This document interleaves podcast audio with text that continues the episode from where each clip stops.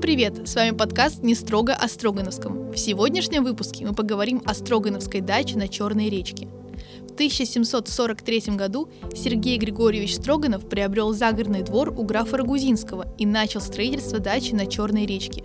Впоследствии в 1772 году сын Сергея Григорьевича Строганова, граф Александр Сергеевич Строганов, приобрел смежные участки и расширил территорию усадьбы – в XIX веке на территории усадьбы Строгановых находился обширный и живописный сад, но в настоящее время сохранилась лишь небольшая часть парка.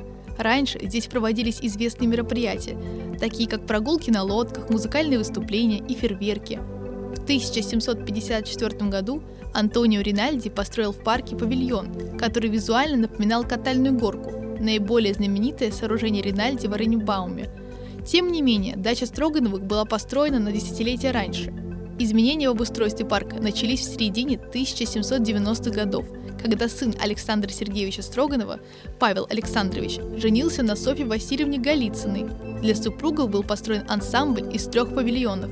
Двухэтажный жилой дом с полукруглым балконом и куполом с небольшими одноэтажными домиками по обе стороны. Павильон Ринальди тоже был изменен по проекту Андрея Воронихина, тогда еще молодого и никому неизвестного архитектора – Дача с фасадом на Большую Невку была украшена колоннадой.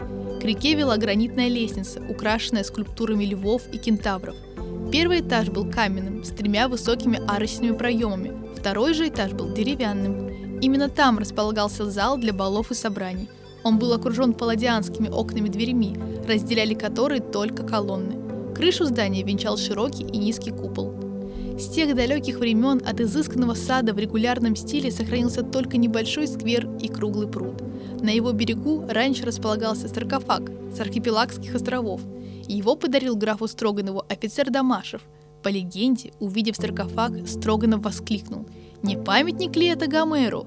Так и прижилось название – гробница Гомера.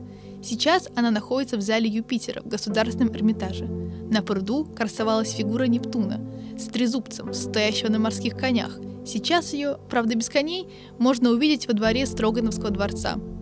Декор сада был вдохновлен Одиссеей Гомера. Например, павильоны в саду, мусульманский, обелиск, египетские ворота рассказывали о скитаниях главного героя после кораблекрушения.